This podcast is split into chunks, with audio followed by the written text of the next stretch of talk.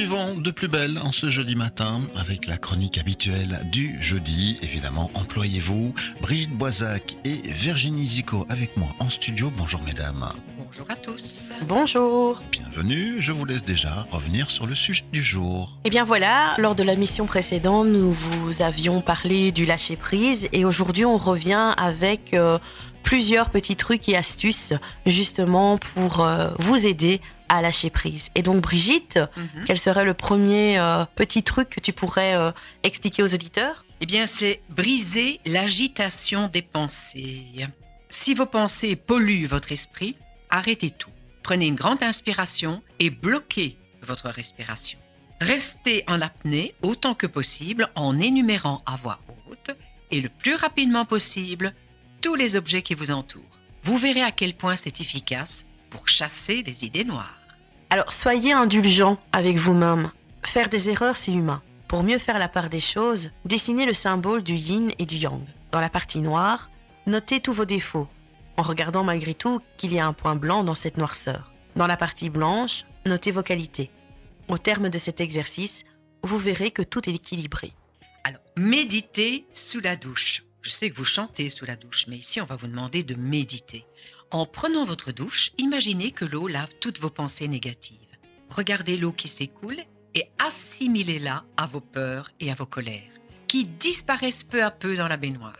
Vous vous sentirez plus légère ou léger en vous drapant dans votre serviette de bain. Il n'est pas toujours facile de faire la différence entre les croyances et le ressenti. Alors répondez à trois questions. En qui et en quoi croyez-vous? Depuis quand et pourquoi? Vos réponses vous permettront de faire la différence entre les croyances dues à la culture et à l'éducation et ce qui résulte de votre jugement propre. Cela vous permettra de dépolluer votre esprit et de prendre des décisions plus librement. Reconnectez-vous à vous-même. Lorsque le mental prend le dessus, prenez un moment dehors pour prendre de grandes respirations. Ainsi, vous reprenez le contrôle et chassez les pensées négatives. Écoutez-vous et respectez-vous. Si vous ne vous écoutez pas et que vous ne vous respectez pas, il est normal que vous n'ayez pas confiance en vous. Quand vous devez prendre une décision mais que votre négativité prend le dessus, demandez-vous ce que vous diriez à votre meilleur ami ou meilleure amie pour l'encourager. Rapidement, vous mettrez le doigt sur ce que vous devez faire. Alors soyez votre meilleur ami. Trouvez son animal sauvage. Associez votre mental à un animal. Un cheval, un tigre, un loup ou un ours. Lorsque l'animal tente de reprendre le contrôle et que vous sentez que vous perdez pied, imaginez que vous êtes au volant de votre voiture. Votre animal, le mental, n'est que le passager. C'est vous qui menez la barque et contrôlez votre vie. Reprenez le volant et passez vous-même les vitesses. Relativisez au travail. Il faut assimiler que vous êtes responsable de votre travail, pas de celui de votre collègue ou de votre patron. Pour prendre de la distance, imaginez que vous construisez une tour. Mettez-vous au sommet et observez vos collègues restés en bas et qui paraissent minuscules désormais. Vous êtes au calme et protégé tout en haut. C'est un exercice à pratiquer quand la pression devient trop forte, par exemple. Alors privilégiez le sentiment de gratitude. Chaque soir avant de vous coucher, notez dans un carnet toutes les choses positives qui vous sont arrivées dans la journée. En les listant, vous vous rendrez compte que même au terme d'une mauvaise journée, vous aurez accompli de belles choses. Il faut vivre une relation harmonieuse avec soi-même. Notez sur une feuille ce qui vous a agacé dans la journée et demandez-vous pourquoi.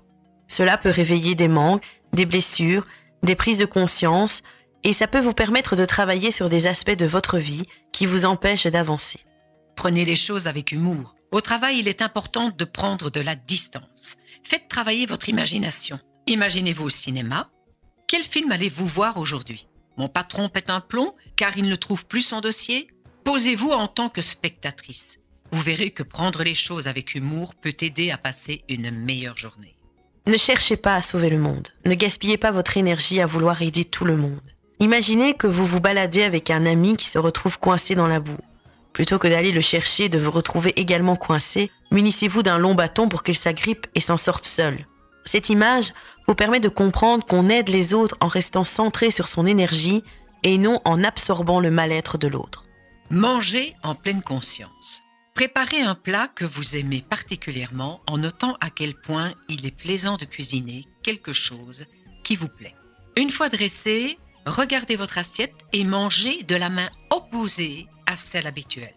Concentrez-vous sur chaque bouchée et profitez de ce bonheur culinaire. Sur une feuille, listez toutes vos appréhensions sans vous relire tout de suite, qu'elles fassent partie du passé, du présent ou du futur. Une fois que vous avez la sensation d'avoir fini, relisez-vous calmement et posez-vous ces questions. Ces appréhensions sont-elles fondées? Comment pouvez-vous y remédier? Sont-elles réelles ou issues de vos peurs? Cela vous permettra de faire la part des choses et de lâcher prise. Libérez vos émotions. Ne réprimez pas vos émotions. Pour les laisser s'exprimer, choisissez un objet qui ne cassera pas. Il doit représenter une émotion, colère, tristesse, peur. Choisissez celle que vous ressentez à l'instant serrez très fort l'objet, puis retournez à ce que vous faisiez tout en serrant cet objet. Cela vous gêne et vous fait mal? C'est normal. Maintenant, tendez votre bras et ouvrez votre main pour que l'objet tombe. Ainsi, vous laissez l'émotion s'en aller, ainsi que la douleur qu'elle vous infligeait. Gérez vos priorités. Pour cela, il existe un tableau magique organisé en quatre cases.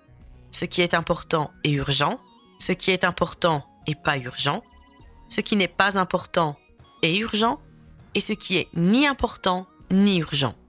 Ainsi, vous pourrez visualiser votre semaine avec plus de sérénité.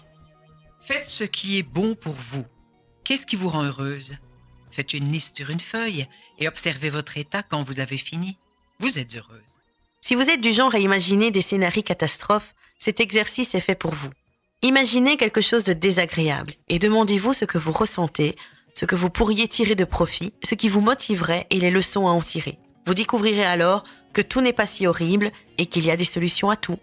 Merci Virginie, à la semaine prochaine.